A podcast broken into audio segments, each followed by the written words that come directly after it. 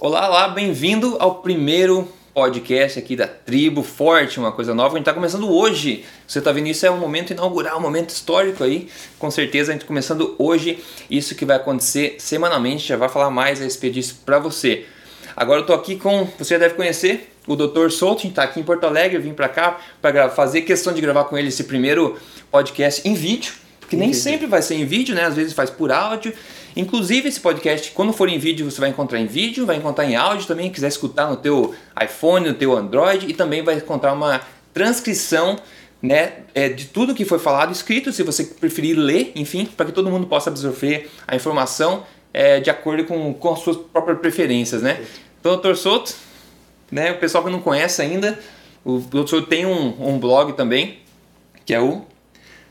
Uh, dieta low carb e paleolítica. Dieta e paleolítica, está isso no, no Google, lá, Souto Dieta isso. Paleo, por exemplo, você encontra, é uma referência nacional de nessa área também. O Dr. Souto, para quem não conhece, também é urologista. Ele pratica isso né, no, no dia a dia. E eu acho, na minha opinião, a maior referência aí também de conhecedor da, da área de nutrição, é pesquisador, também é fascinante o, o, que ele sabe, a maneira como ele explica esse tipo de coisa. Então não teria nenhuma opção melhor para mim selecionar para participar desse podcast do que o Dr. Souto.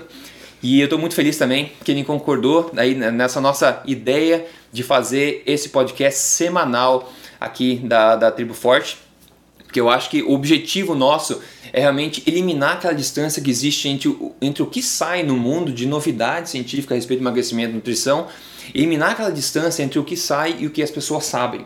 Então o objetivo é que esse pessoal que a gente chama é, do projeto Tribo Forte, né, que essa tribo se torne cada vez maior, torne uma cidade, um país, uma nação, e, e o nosso objetivo é mudar tu, é, tudo isso, que todo mundo que queira ter interesse em nutrição e emagrecimento encontre a informação correta que não exista distância entre o que sai agora no mundo e o que é disponível aqui. Então, nossa informação, nossa responsabilidade é trazer né, todo o conhecimento que sai quentinho e passar aqui de uma forma tranquila, nesse bate-papo legal que a gente tem aqui. E a gente vai fazer todo o esforço para que isso aconteça semanalmente. Por isso, então, isso toda semana, claro, a gente não vai falar só disso, fazer, responder pergunta pessoal, falar algum assunto da semana, mas se saiu um estudo essa semana, a gente vai tratar é, desse assunto o Dr. Souto vai passar os inputs dele, a ideia dele, a gente vai discutir aqui, às vezes a gente vai ter convidados, né? Às vezes a gente vai ter, certo. por exemplo, nutricionista, alguma pessoa também específica da, de alguma área, talvez pessoas de fora do país, né? Nem, nunca se sabe, quem, como já aconteceu. E nesse Pode... caso, legendado, né? Nesse caso, legendado, então, tudo para que a informação possa ser consumida, né? Então, a periodicidade do podcast é o seguinte, a gente, a intenção e nosso plano, nosso né, é, objetivo é postar toda terça-feira às 7 da manhã você vai ter um podcast aqui disponível para você se atualizar e também pegar as maiores dicas para emagrecimento, vida saudável e também saber o que a ciência está dizendo. Então, se sair aquelas balelas que sempre saem nas revistas por aí, infelizmente, o mundo está cheio dessas coisas, a gente vai dar nossa opinião. Né? E nosso papel aqui, lembrando, né, doutor Souto, não é prescrever nada, não é dizer o que você tem que fazer, o que não é, é informar. Né? É informar. Nosso papel é educar. Daí, o nosso papel é passar a melhor informação que existe sobre o assunto para que você possa ver e fazer a decisão que você quer com base naquilo, né? Correto, com base na melhor evidência disponível. Melhor evidência. Então a gente vai falar sempre através de fatos, através de se, se, alguma coisa for especulativa, a gente vai mencionar que é especulativa. Se alguma coisa for é, merecer mais atenção, a gente vai sugerir que dê mais atenção. Mas a decisão de fazer, de seguir, não seguir, é sempre sua. Tá? A gente, o nosso papel é de realmente informar tudo isso para você. Agora, o assunto de hoje, desse primeiro podcast, pensou é uma boa ideia a gente falar de uma maneira geral para o pessoal situar o que, que engorda e o que emagrece, assim de forma geral. Porque ao longo dos, dos podcasts a gente vai se aprofundar em várias coisas, a gente vai mencionar estudo de várias coisas, mas se você não entender né, a base de tudo, você vai acabar ficando perdido. Então, para quem já é avançado, acho que vai tirar proveito dessa conversa, e para quem é iniciante, principalmente entender de uma maneira geral o que, que engorda, o que, que emagrece, que vai muito além de comer demais no almoço para engordar, né, Exatamente. Agora vou dar uma olhadinha na minha agenda aqui, que a gente grava tudo ao, vi ao vivo. Uma coisa interessante, ah tá. Antes de partir direto aqui pro, pro assunto de hoje, que é o que engorda, que emagrece, uma forma fácil para você entender, a gente vai responder duas perguntas aqui que o pessoal mandou pra gente. Então a gente quer fazer esse bate-papo com a comunidade também, que é bastante legal. Então a primeira pergunta, doutor, a gente pode responder é do Alexandre Júnior. Ele postou o seguinte: Você sabe em quanto tempo leva depois de, uma, de comer uma bomba glicêmica ela começar a ser convertida em gordura? Essa foi a pergunta dele. A gente pode discutir agora uma resposta. Bom, Uh, só para que vocês saibam, eu não tinha visto as perguntas antes, eu não respondi. Surpresinha, colocar aí no ponto. Surpresa. Exatamente. Tá? Uh, eu acho que uma bomba glicêmica, o que é uma bomba glicêmica? Vamos falar um exemplo assim, um risoto seguido de um sorvete, um petit gâteau, uma coisa assim. A uhum. pessoa botou o pé na jaca, saiu de noite comeu bastante carboidrato. Uh, não existe possibilidade da pessoa engordar muito porque ela fez isso um dia ok? A quantidade de gordura que nós produzimos e acumulamos por dia, ela é pequena. Isso vai se notar como um aumento de peso, a pessoa vai efetivamente engordar no decorrer de semanas, meses e anos. Eu costumo dizer que a pessoa é o que ela faz na maior parte do na tempo. Na maior parte né? do tempo. Tá? Então, uh, quando a pessoa come uma bomba glicêmica, vamos dizer, e no dia seguinte se pesa e está um quilo mais pesado, pessoal, a pessoa não engordou um quilo ok? Ninguém engorda um quilo por dia, isso é impossível, tá? porque nós teríamos que ter mais de 7 mil calorias de é. acúmulo é. na forma de gordura, e isso considerando que o corpo fosse 100% eficaz na conversão da totalidade dessas calorias certo. em gordura. Então isso não é possível. Tá? Quando a pessoa está um quilo mais pesada no outro dia, isso inclui água, isso inclui glicogênio, que é a forma como o corpo armazena a glicose, Tá?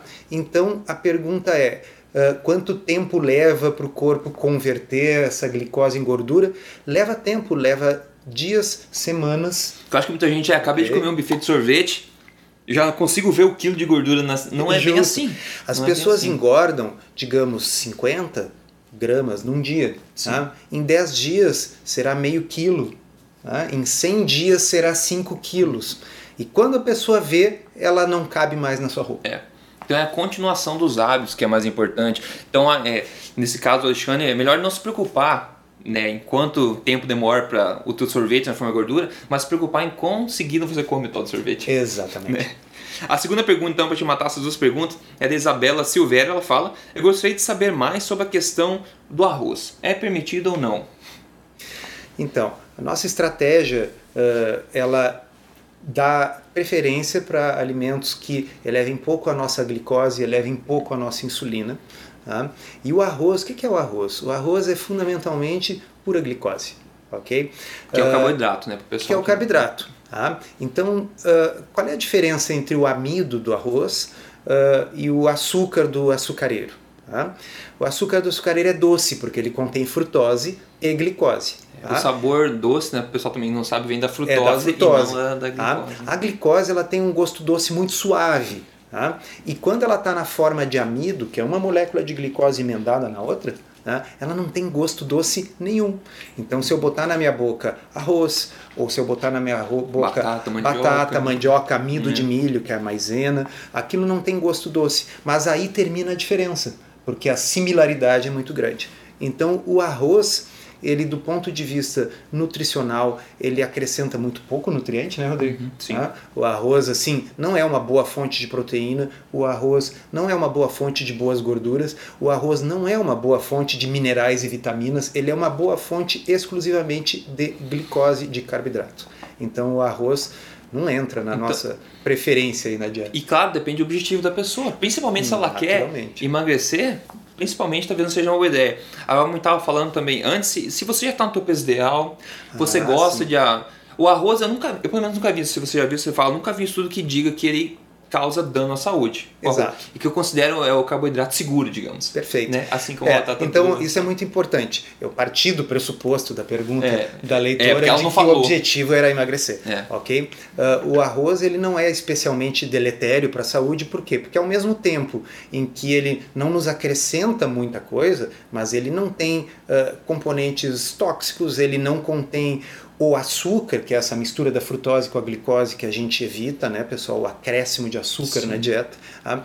Então, para aquelas pessoas que estão numa fase de manutenção de peso, se a pessoa quiser usar um pouquinho de arroz para recolher o molinho do seu Sim. estrogonofe, sem problemas. Ou seguir é o estilo de vida saudável, você gosta disso, ótimo. Por exemplo, eles sempre falam do japonês que comem tanto arroz, eles não são o pessoal mais gordo do mundo não é simplesmente pelo arroz, é pelo, pelo que eles não fazem que o resto do mundo também Exatamente. faz demais, né? Uh, no blog, uma vez eu escrevi uma postagem e basicamente a postagem tentava mostrar para as pessoas a diferença entre aquilo que causa problemas. Então, por exemplo, ninguém engorda porque come muito sushi, Ninguém engorda porque comeu muita fruta na vida. Tá? A pessoa engorda porque comeu muito pão, muita massa, muito macarrão, muito fast food, ok? Uma vez que a pessoa tenha engordado, que a pessoa esteja agora num estado de doença, tá? aí a restrição de carboidrato para trazer de volta essa pessoa para a saúde tem que ser uma restrição muito mais severa. Bom, aí até o arroz sai fora, aí até as frutas mais doces saem fora, ok? A pessoa não engordou por causa da fruta, mas agora que ela quer perder peso, para reverter, né? Para reverter o processo, uma restrição de carboidrato mais severa às vezes pode ser necessária. Então, eu concordo plenamente. O japonês, uh, ele não engorda uh, a despeito de comer arroz, mas o japonês come muito pouco açúcar. Uhum. O japonês come muito pouca massa, muito pouca farinha.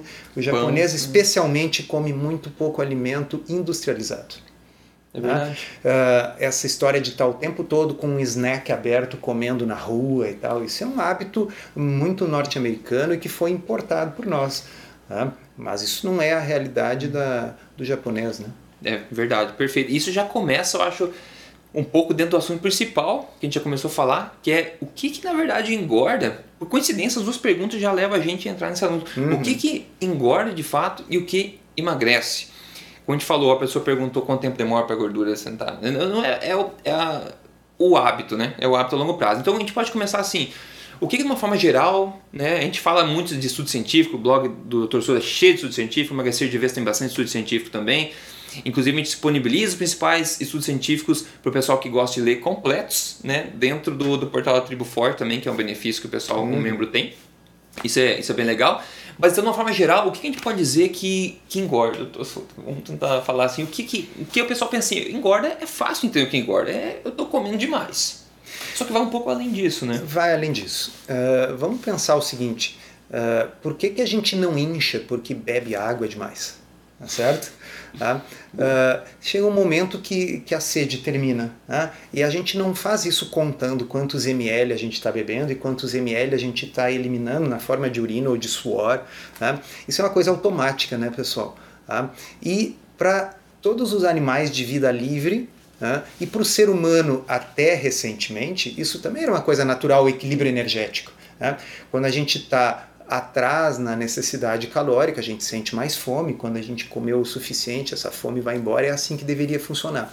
Algo, obviamente, está perturbando esse equilíbrio no que diz respeito à alimentação. Eu achei, ah. só para antes de você continuar, essa questão da água ficou sensacional, essa analogia. Imagine que ele, essa essa perturbação que está acontecendo, imagine que você começa a beber água e esse equilíbrio não seja, o corpo não absorva e elimine mais a mesma quantidade, ou seja, um pouco daquela água fica no organismo. Então, ao longo do tempo, você vai bebendo água, aquela, aquela quantidade que não sai fica. Nós, nós viraríamos balões inchados, é. tá certo? Então, saindo agora da analogia da água, você pode continuar, que essa questão que você falou, o balanço energético tem alguma coisa ali, está travando né, o funcionamento normal é. dele. Né? Então, ainda para pegar a analogia da água, né, se uh, eu pudesse, por exemplo, bloquear o controle da, da, da, do líquido no corpo, bloquear o funcionamento dos rins, aí de fato a pessoa ia começar a reter, ia começar a ficar inchada, como a gente sabe que acontece. Tá? Então o que nós temos que identificar é assim, o que está bloqueando o controle natural, natural do peso. Tá? Uh, para nós não resta muita dúvida que são os alimentos altamente processados, tá? aqueles que não são comida de verdade. Tá? E dentro desse grupo, os carboidratos altamente processados, na minha opinião, são os principais culpados. Que coincidentemente, coincidentemente ou não, não são alimentos de verdade, são alimentos pois, criados. Exatamente. Pelo... Então a mensagem que fica dessa parte até agora que a gente falou é que o, né, o ganho de peso não vem da quantidade que você come, mas sim da qualidade que você come. É, Justo. É mais o que você come do que quanto que a, você come. Porque a quantidade não é, que ela, não é que ela não seja importante. Da mesma forma, dentro da minha analogia da água, uh, a quantidade que eu bebo e a quantidade que eu boto para fora no meu organismo, claro que são importantes. Ninguém negaria que se a pessoa beber 10 litros e eliminar só dois, é. que ela vai, vai inchar, vai reter líquido. Mas ninguém fica contando quanto urina entra e quanta água sai. Por quê? Porque isso é automático, ok? Certo. Então, a, a, se a quantidade de comida tem a ver com ganho de peso, e tem, a pergunta é por que a pessoa então está comendo tanta quantidade? Aí que entra a questão de comer demais engorda. Sim, mas por que, que as pessoas comem mais do que deveriam, né? Exato. Por que, que as pessoas comem mais do que deveriam? Por que, que uh, o leão que está na savana africana, mesmo que tenha um grande rebanho à disposição, ele tem comida à vontade, mas ele não engorda? E a resposta não é porque ele faz muito exercício. Todo mundo que assiste o Animal Planet sabe que o leão sabe que o leão dorme o dia o inteiro. Dia inteiro tá? é. Ele só se mexe quando ele está com fome. E depois uhum. que ele está alimentado, ele volta a dormir. Tá? Então, o que acontece uh, é o seguinte: ele está comendo a comida de verdade. O que é a comida de verdade do leão? Bom, é a caça, tá certo? Uh, agora, se nós olharmos os nossos animais domésticos, é diferente. Hum, tá? É verdade. Porque os animais domésticos comem é alimentos que não são comida de verdade. Se vocês olharem a ração, vamos pegar um exemplo já que eu falei em leão, Caramba. ração para gatos. Tá? O gato ele é um carnívoro obrigatório, pessoal. O que é um carnívoro hum. obrigatório? Ele só fica saudável comendo carne. Tá? O gato ele não foi feito, ele não tem um metabolismo adequado para comer uh, carboidrato, para comer uma ração à base de farinha, é, tá certo? Uhum. Então o gato que come comida das pessoas ou o gato que come rações ricas em carboidratos, eles ficam diabéticos. Muita gente que tem gato sabe, gato os gatos gordo, ficam. É gato gordo, cachorro gordo, ah. gato gordo com câncer até esse é. tipo de problema que é ah, Então assim uh, é, é aquela coisa curiosa. Os animais selvagens comendo os alimentos de verdade da sua determinada espécie, eles mantêm o peso controlado. Os bichos que nos cercam sofrem dos mesmos problemas que nós, porque eles comem a nossa comida. Tá? Exatamente. Esse é um belo exemplo. E alimentos de verdade, isso vai ser tema assim. Sempre a gente vai falar das questões de alimentos de verdade, são alimentos que, que a mãe natureza forneceu pra gente, em outras palavras. Né? Tudo que a gente com a nossa, eu sempre falo, nossa incrível criatividade humana nem sempre vem por bem, né? Então, às vezes, a gente acaba por um motivo ou outro criando alimentos, que é a questão do, do próprio trigo, né? Que o pessoal fala, ah, mas o trigo faz mal, tal. Porque o trigo de hoje não é o mesmo trigo original da mãe natureza, foi geneticamente modificado, ele é o que é, tem mais glúten do que ele tem, tem um outro assunto a respeito do trigo, né? Mas ele falou das farinhas, dos doces, todos os alimentos processados. Então isso não, não inclui como comida, comida saudável.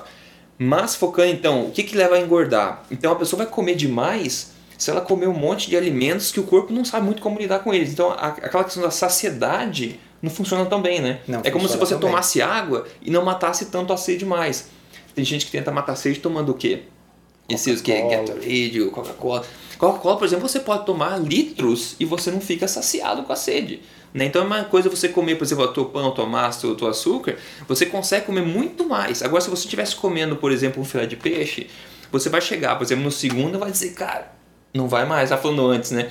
Agora você fala, ah, eu tô cheio de filé de peixe, não consigo colocar mais nenhum no estômago. Aí vem alguém e te oferece, mas você quer um brigadeirinho de sobremesa? Fala, ah, brigadeirinho, ah, um brigadeirinho tem espaço. Um brigadeiro cabe. Hum. Porque isso, ele, ele, vamos dizer, engana o sistema é, natural do corpo de, de saciedade, não é? Exatamente. Que acaba levando o pessoal a comer mais. É, então uh, existe uh, o fato de que os, a comida de verdade, especialmente aqueles alimentos que têm mais proteína e mais gordura, menos carboidratos, são mais saciantes, são naturalmente mais saciantes ok? Também tem o fato de que o efeito hormonal dos diferentes alimentos é bem diferente, né, hum. Rodrigo? Então, assim, uh, uma das formas de, de ver a coisa é o fato de que quando a gente come um alimento que é um carboidrato de absorção rápida, tá? nós falamos um a pouco, o arroz. Tá? Aquele arroz vai elevar a minha glicose, vai elevar a minha insulina, e com insulina alta não é necessariamente que a gente engorde, mas uma coisa é fato: com insulina alta, queimar gordura é muito difícil. Tá? E eu tenho uma forma que eu costumo explicar que, que eu acho que simplifica. Vamos imaginar que a gente tem um tanque no corpo que é para o glicogênio, que é a forma que se armazena a glicose. Os músculos, tá? Fígado. E nós temos esse tanque, ele é pequenininho. Esse tanque, ele é um tanque limitado. Tá? Mas nós temos um outro tanque grande, grande e expansível. Quase limitado. Quase ilimitado, que armazena gordura. Ok? Então, o corpo, nós não gostamos de estar com muita gordura sobrando, mas para o corpo aquilo é uma poupança que ele guardou para momentos difíceis que possam vir um dia. E é uma poupança que o corpo não quer gastar. Ok?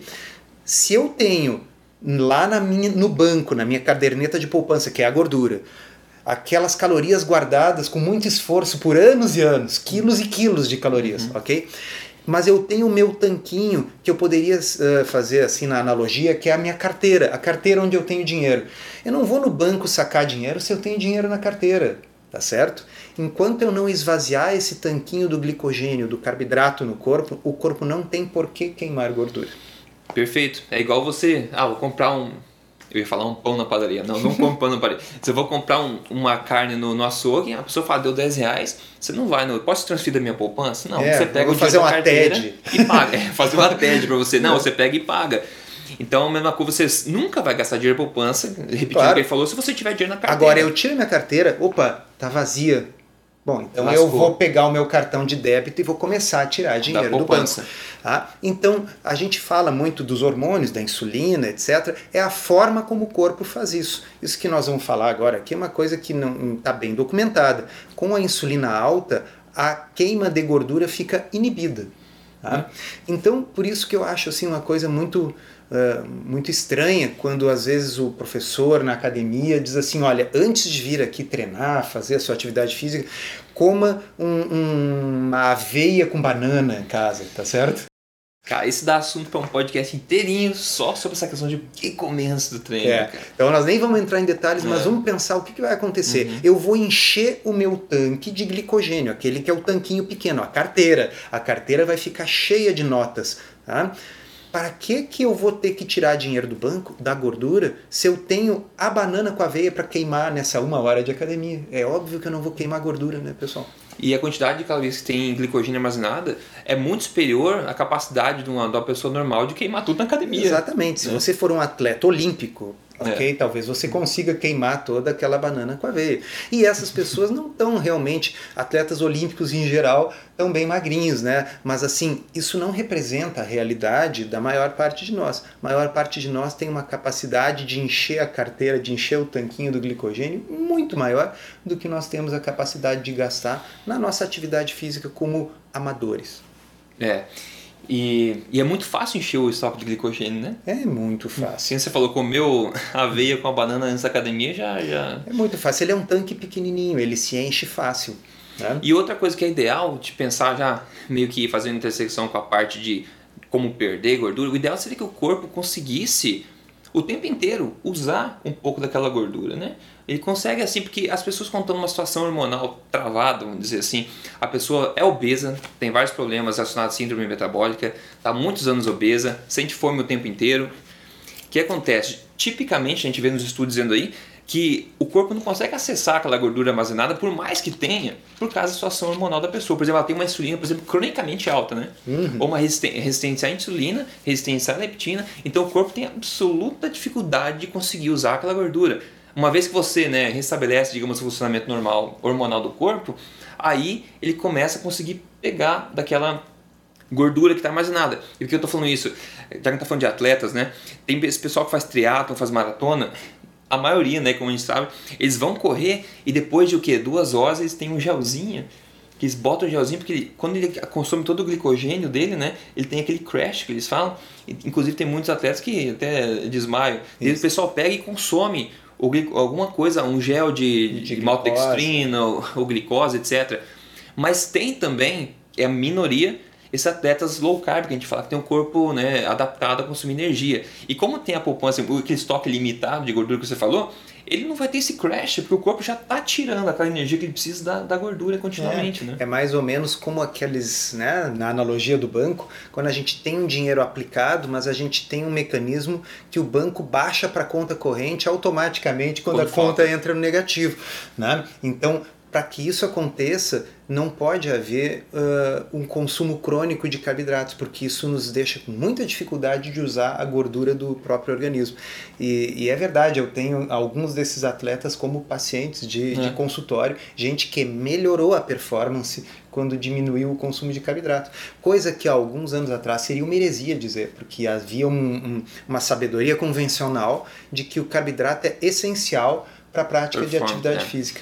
Se fosse verdade, né, acho que a humanidade não estaria aqui, porque durante milhões Sim. de anos nós temos aí os nossos antepassados não tinham lanchinho cada três horas, não tinha barrinha de cereal, não tinha nada disso, né? Imagina se dá o luxo de comer alguma coisa cada três horas antigamente. Então imagina como é que era a situação do nosso antepassado antes da agricultura, vivendo como caçador-coletor, no momento em que ele passou 24 ou 48 horas sem acesso à comida. Bom, agora ele não tem nenhuma energia para caçar, ele não tem nenhuma energia. Bom, ia, ia todo mundo morrer. Pessoal, uh, o ser humano está perfeitamente adaptado para ter boa performance, inclusive em jejum, e isso é uma decorrência óbvia da evolução da, da evolução. E até estudos científicos mostram que você, por exemplo, está sem comer há 24 horas, 48 horas, por exemplo, a tua performance, a sensação de bem-estar, de energia aumenta, porque o corpo fala assim, cara, você não tem comida há dois dias já. Exato. vou te dar o que você precisa para você caçar esse, essa, essa presa. É. é. Por exemplo, um dos hormônios que aumenta nessa situação é justamente a adrenalina. A adrenalina. Tá? Que é um hormônio que aumenta a queima de gordura no corpo. E o GH. E o GH. Que também né? ajuda. Que a, ajuda. Tá? Então, são hormônios que aumentam a queima de gordura de modo que a pessoa possa ter energia. Energia da onde? Da sua própria gordura, porque é para isso que ela serve. É. Ou vocês acham que a evolução colocou a gordura no ser humano para a gente ficar feio é. de, de biquíni, tá certo? Exatamente. Ela tem uma função biológica. É, tá? é ser usada. Né? Ser usada nos momentos em que a gente não está comendo. Dentro dessa filosofia que se criou nos últimos 40 anos, existe a ideia de que nós temos que estar comendo o tempo todo, de 3 em 3 horas ou de 2 Sim. em 2 horas, que é uma coisa antinatural. Um hábito fabricado, É um hábito pela, fabricado pela indústria. Pela indústria. E eu ia falar, ah, inclusive tá falando desse negócio de atleta, né? Tem um.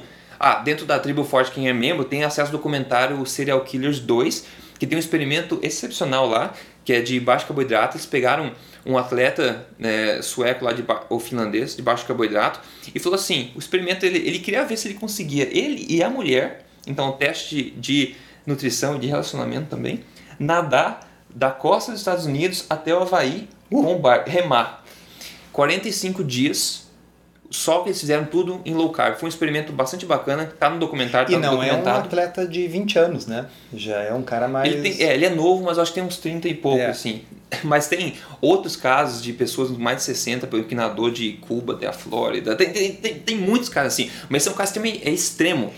Ele conseguiu e, só em low carb nadar por 45 dias dos Estados Unidos tem o Havaí. E vou pegar o link, é remar, né? Remar, o barco, é. vou pegar o link para lembrar, assim, muita gente, muita gente lá no blog me perguntou de um documentário da BBC em que havia dois irmãos gêmeos né? Hum. Dois médicos, um fez low carb, o outro é. fez high carb, um comeu baixo carboidrato, o outro comeu bastante carboidrato, e eles botaram eles num teste uh, físico de andar de bicicleta subindo uma ladeira, e o que fez a dieta de baixo carboidrato teve uma performance pior que acontece é que não houve tempo adaptação. suficiente para adaptação ali.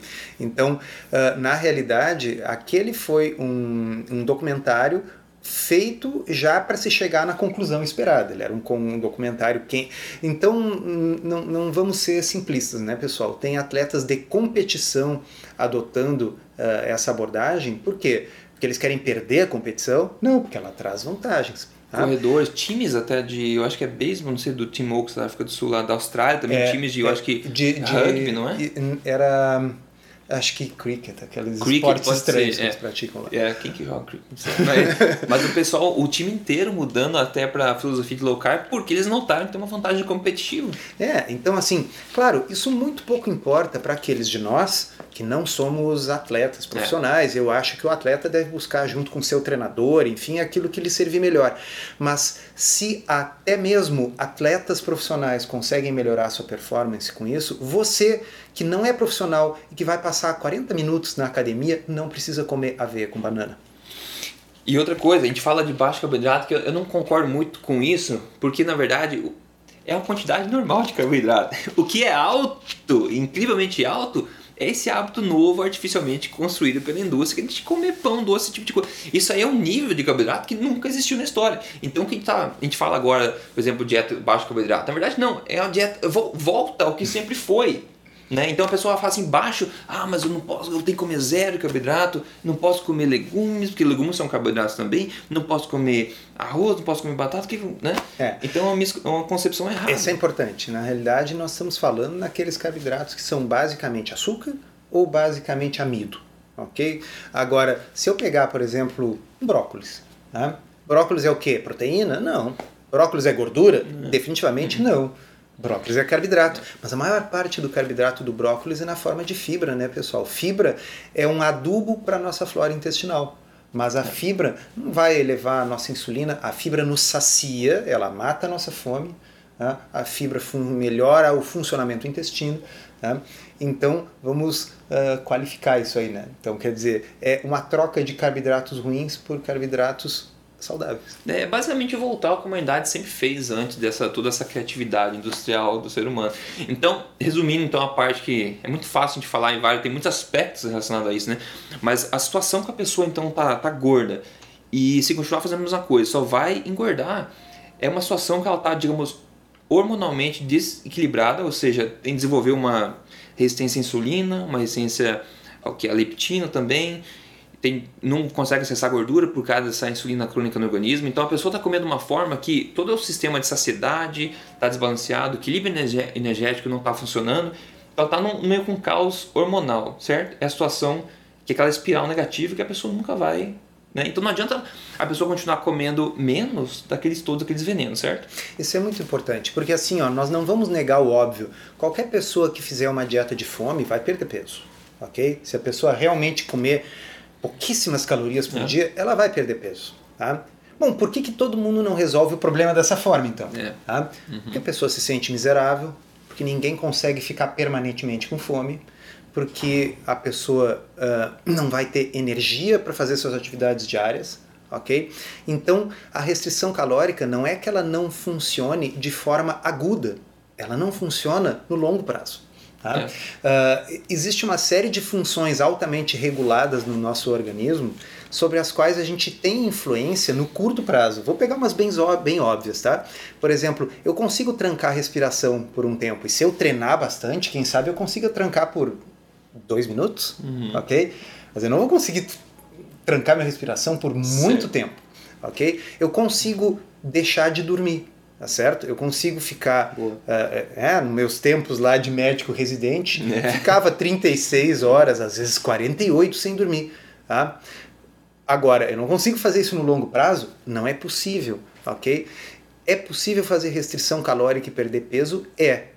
Por semanas, meses, ok? Até os mais resistentes, até É, meses conseguem. mas não no longo prazo. E em todos os exemplos que a gente citou, o que, que acontece? O corpo lança a mão de mecanismos compensatórios. Uma hora vai vir um sono tão grande que aquela privação de sono será compensada dormindo um tempão. Uma hora, quando eu parar de trancar a respiração, eu vou o quê? Hiperventilar. Eu vou compensar o pouco que eu estava respirando Certo. por dois minutos, respirando o dobro nos minutos seguintes. Tá? E é isso, pessoal. Restrição calórica, daqui um tempo a gente não aguenta, chuta o balde e come a mais. E por isso que todo mundo sabe que a restrição calórica tende a falhar, não vou nem dizer no longo, vou dizer no médio prazo. No médio prazo tá? E falhar como? Com um aumento compensatório da quantidade de comida até que a pessoa termine onde começou ou mais. Tipicamente até pior, né? Tipicamente até pior, porque o corpo tende a compensar para mais. E isso é falando da situação física, a gente está mencionando a questão psicológica da Exatamente. pessoa ter emagrecido e ganhado mais ainda depois. Imagina qual que vai ser a, né, a, a mentalidade dela numa segunda tentativa, Então, exemplo.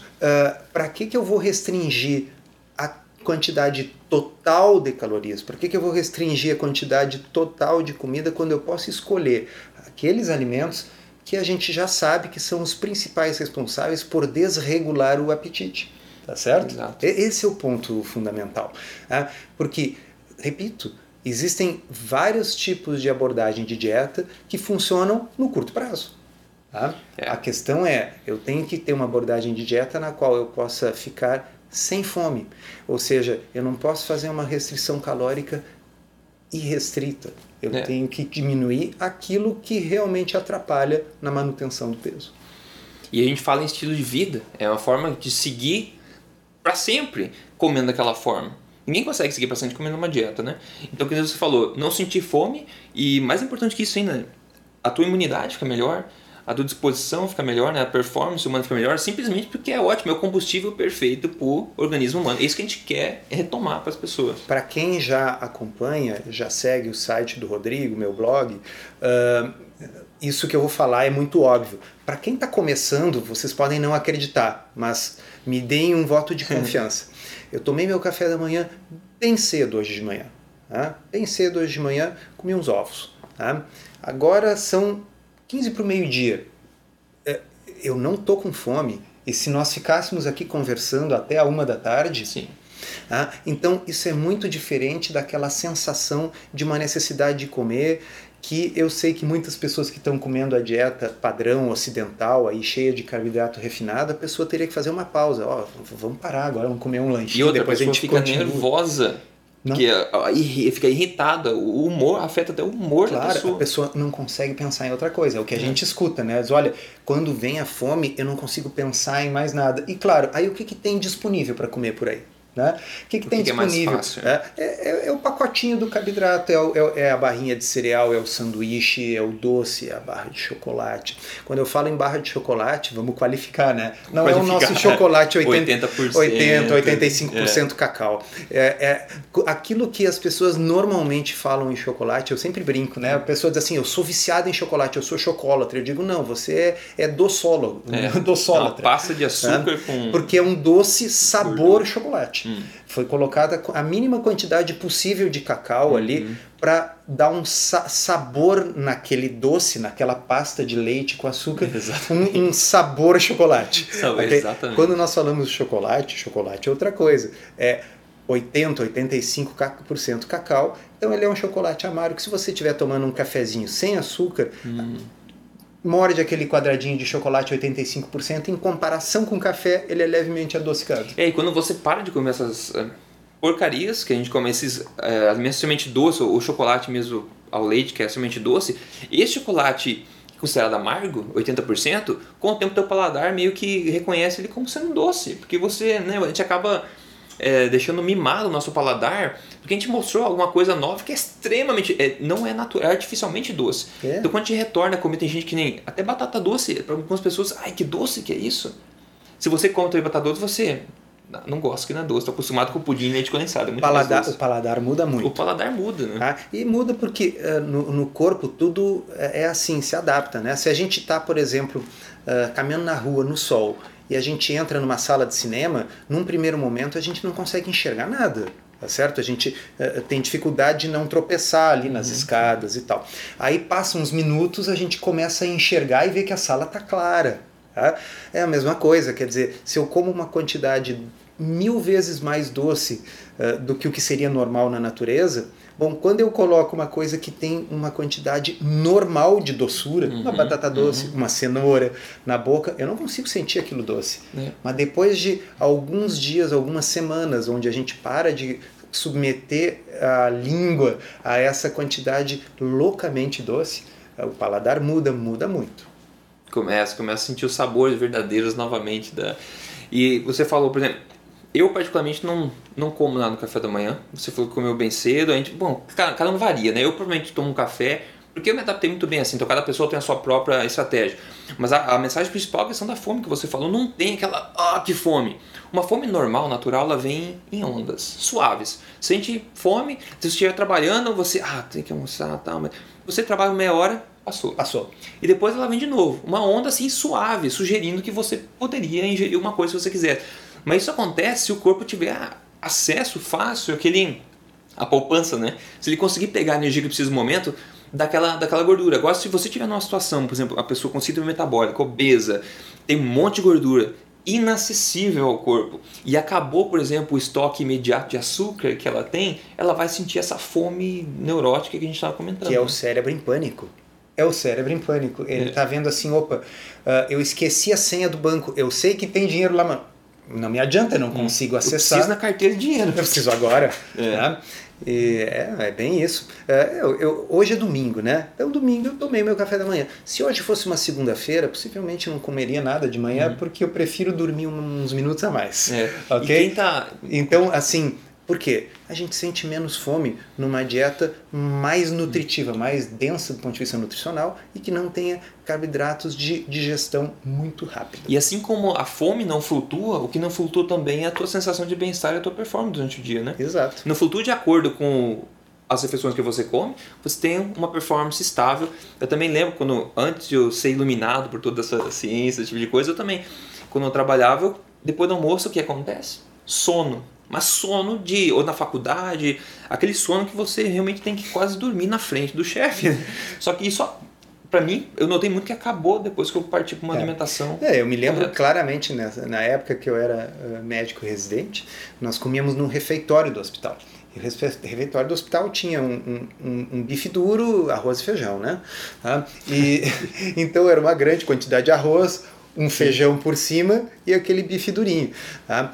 E depois a gente sentia tanto sono de tarde, mas tanto sono, que a gente ficava especulando o que, que colocam nesse arroz. O que, que colocam? Não precisa nada, pessoal, é só o arroz, esse é o efeito do arroz. Tá? O que acontece, a gente tem um pico de glicose muito elevado logo depois de comer aquela quantidade de arroz, que poderia ser um morrinho de açúcar também. Sim, tá? é, exato. Uh, e quando depois essa glicose despenca, né, uma, duas horas depois da Sim. refeição, bom, aí vem o cansaço, vem a sonolência, tá certo? Eu, eu, eu gosto de analogias, eu acho que facilita a compreensão. E uma analogia interessante é pensar nesses carboidratos de absorção muito rápida, da mesma forma que a gente pensa uh, numa lareira ou num fogão a lenha, no graveto né, que queima rápido, né, ou no papel que a gente bota ali queima rápido, que seria o carboidrato de absorção rápida, versus a gordura e a proteína, que é como o, o nó de pinho, ou como aquele tronco grosso que queima devagar e sempre, queima o dia inteiro. Exatamente. Tá? Ele mantém o fogo aceso, não dá um fogaréu que depois se apaga e vira cinzas. Não, eu usei exatamente a mesma analogia naquele diagrama da fogueira que eu te mostrei é. Justo. No pessoal do Código Emagrecer deve saber que tem. É justamente isso. A fogueira se joga. Se você jogar carvão de churrasco ali, ele vai. Puf, queima tal. Ou se você jogar uma lenha que queima. Um, não, assim, se você jogar um, um carvão de má qualidade, todo gaúcho sabe. Um monte de fogo, acaba rápido. Se tiver um carvão de boa qualidade, se coloca e mantém uma temperatura por horas, pode por horas, tranquilamente. É. Que é a mesma, a mesma questão que você está falando agora. É isso aí. Então a ideia não é passar fome. A ideia é, ao invés de ficar colocando graveto e papel na fornalha o dia, o inteiro, dia inteiro, ok? Bota logo um nó de pinho ou um tronco grosso ali dentro e deixa queimar. Deixa queimando, fica tranquilo. É? E fica tranquilo e vai viver a vida, vai pensar em outra coisa e não em comida o tempo todo. É, ainda, além de ser muito mais prático, né? Imagina se não é, precisar se preocupar com uma refeição a cada três horas. Você tem muito mais para pode desenvolver teu, teu trabalho melhor, tudo melhor, sem essa preocupação e sabendo que teu corpo está tá bem nutrido. Então, voltando então, a pessoa está gorda com a situação, o manual dela está toda enroscada por causa do tipo de alimento que ela está se alimentando ao longo do tempo. Então é, é, o que você faz ao longo do tempo que vai definir tua situação.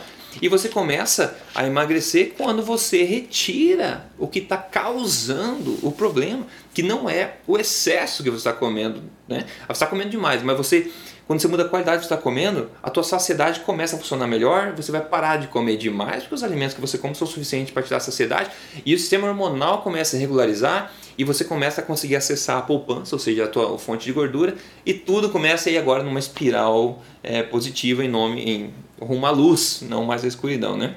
Muito bem. Eu vou deixar também mais um, um, um exemplo, que é uma coisa para vocês pensarem. Né? Se esse assunto de que a pessoa engorda só porque come demais, se isso for verdade, eu quero que alguém me explique como se explica a pessoa naturalmente magra. Sabe? Aquele amigo, aquela, aquele parente, aquela prima, ah, que pode comer o que quiser e se mantém magra. E não adianta me dizer, não, no fundo ela come pouco, porque quem tem é. essas pessoas na sua vida, quem conhece essas pessoas, sabe que elas comem bem. Tá? E que elas acompanham num, num churrasco, numa, tá? elas comem bem. Tá? Então, qual é a explicação disso? Tá? Obviamente, o corpo dessas pessoas não tem esse mesmo bloqueio que o Rodrigo estava falando, tá certo? Se a pessoa um belo dia come mais, bom, o corpo dela gasta mais calorias naquele dia e ela sente menos fome no dia seguinte para compensar. Tudo automático. Tá? Aqueles de nós que não temos essa genética abençoada, a gente não pode abusar de determinados alimentos é. que influenciam para o lado ruim esse equilíbrio. E tem gente que só de olhar diz, olhar na sobremesa engorda. E na verdade, cientificamente pode dizer que sim, você engorda só de olhar, porque o corpo secreta insulina já só de você olhar para alguma coisa. Mas, mas enfim, é, isso sem contar no metabolismo, né? Tem estudos legais também que mostram a mesma pessoa, uma pessoa normal, que come, por exemplo, é, duas calorias, duas mil calorias a mais por dia do que ele precisa, tipo 5 mil calorias por dia, de alimentos ruins, digamos, o pão, a massa, etc., carboidratos bastante, e as mesmas 5 mil calorias, que são, de novo, 2 mil calorias a mais que ele precisa por dia, de alimentos corretos, alimentos de verdade. O que acontece? O metabolismo dela se regula de forma que não tenha excesso, então a pessoa não engorda. Na verdade, não sei se você lembra do. Foi aquele, aquele do rapaz, né? Sam Feltham. Ah, olha só, aquele rapaz mesmo colocou até a foto dele e na verdade ele perdeu cintura até comendo a mais. Comendo a mais comida de verdade. Certo. É. E o contrário, quando ele comeu a mais dos alimentos que a população come por aí, ele notoriamente engordou. É, nas fotos se, se Inchou, via bem. engordou. Claro, o Sam Felton é um cara bem jovem, ele é um cara naturalmente magro. Ele nunca foi gordo. É. Tá? Então, assim, por favor, pessoal, ninguém vai comer 5 mil calorias de comida de verdade, porque sim, dá para engordar. Tá? É, Mas é, o, que, o que esse experimento mostrou? Que se a gente engorda muito menos comendo um excesso de alimentos de é. comida de verdade do que nós engordamos comendo o mesmo excesso de alimentos ruins. Então, uh, o, o, Jonathan Baylor, que é um autor uhum. que nós dois gostamos, né? uhum. né? Uh, é, é, porque ele é cheio de analogias uhum. nas explicações que simplificam, né? E o Baylor, uh, ele diz assim, se nós comemos mais calorias do que o nosso, do que o nosso corpo normalmente gasta, a maioria das pessoas é assim, bom, a pessoa irá engordar. Não, a pessoa, algo terá que acontecer. Agora, esse algo pode ser engordar, esse algo pode ser eu ter mais energia, sentir mais vontade de me movimentar, uhum, de me uhum. exercitar. Esse algo pode ser a temperatura corporal subir alguns décimos de grau e irradiar parte dessa energia Com como temperatura. Uhum. Este algo pode ser construção de massa magra, se eu estiver fazendo musculação, por exemplo. Sim. Então, o corpo não é obrigado a acumular como gordura qualquer uh, excesso. excesso que eu consuma. Tá? Então, uh, a ideia de que é simplesmente se eu comer um pouco a mais eu engordo, se eu comer um pouco a menos eu emagreço. Bom, se isso fosse verdade, todo mundo comeria um pouco a menos e ficaria bem magrinho. Quando eu como um pouco a menos, o que, que acontece? O corpo gasta um pouco a menos de é. energia. É. Tá? Agora, quando eu continuo comendo normalmente, mas eu mudo o tipo da minha alimentação, Tá? O corpo pode decidir que vai fazer com essas calorias, ao invés de armazená-las, parte delas utilizar para massa magra uhum. ou para outras funções metabólicas. Então, o corpo não funciona basicamente só engordando e emagrecendo, ele é uma entidade biológica super complexa e a gente mudando o tipo de alimento está mudando a regulação. É. Né? E sem entrar no mérito que é muito mais fácil você comer excesso de caloria desses alimentos ruins do que de alimento de verdade. Ah, sim. Tenho certeza que o jovem lá deve ter se puxado para conseguir comer demais ele, de alimentos de verdade. Está escrito, ele no blog, ele narrava a dificuldade que ele tinha de comer 5 mil calorias de alimentos de verdade.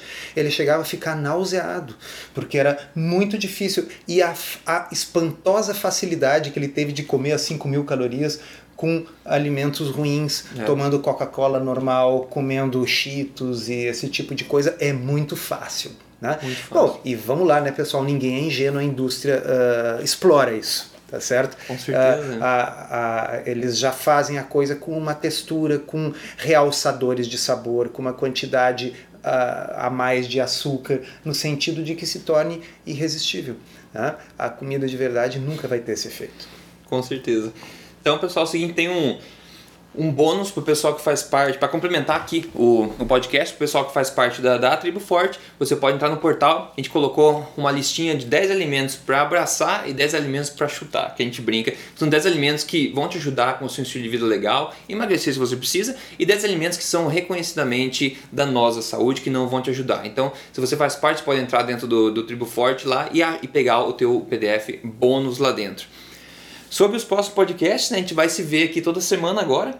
Esse podcast de hoje pode ver foi um bate-papo legal, tudo mais, espero que tenha sido útil para você, foi bastante geral. A gente vai de vez em quando já te adiantar, entrar em detalhes específicos, né, de estudos e vai ser avançada a conversa muitas vezes. Então muitas vezes vai ser tranquilo, algumas vezes vai ser bem, vai afunilar, porque tem todo tipo de audiência, né? E a gente quer passar o melhor conhecimento possível e sempre, claro, fazendo esforço para deixar o que a gente tem que falar da forma mais é, simples para que a maioria das pessoas possam absorver. Então, o papel não é complicar, é o oposto é facilitar. Só que às vezes a gente precisa ir, né? É, claro. Mas é, o que acontece é assim, ó, agora quase toda semana sai uma notícia na grande mídia, determinado alimento que se achava que era ruim era bom, determinado alimento que se achava que era é. bom era ruim, ok? então, uh, e vocês que estão seguindo esse plano, obviamente tem os amigos e parentes que vão dizer, olha, viu, saiu aqui no jornal de hoje, ó, isso que você está fazendo não faz bem para a saúde. Então nós vamos comentar as notícias da semana, os estudos da semana, isso. sempre que surgir alguma coisa bombástica, pode ter certeza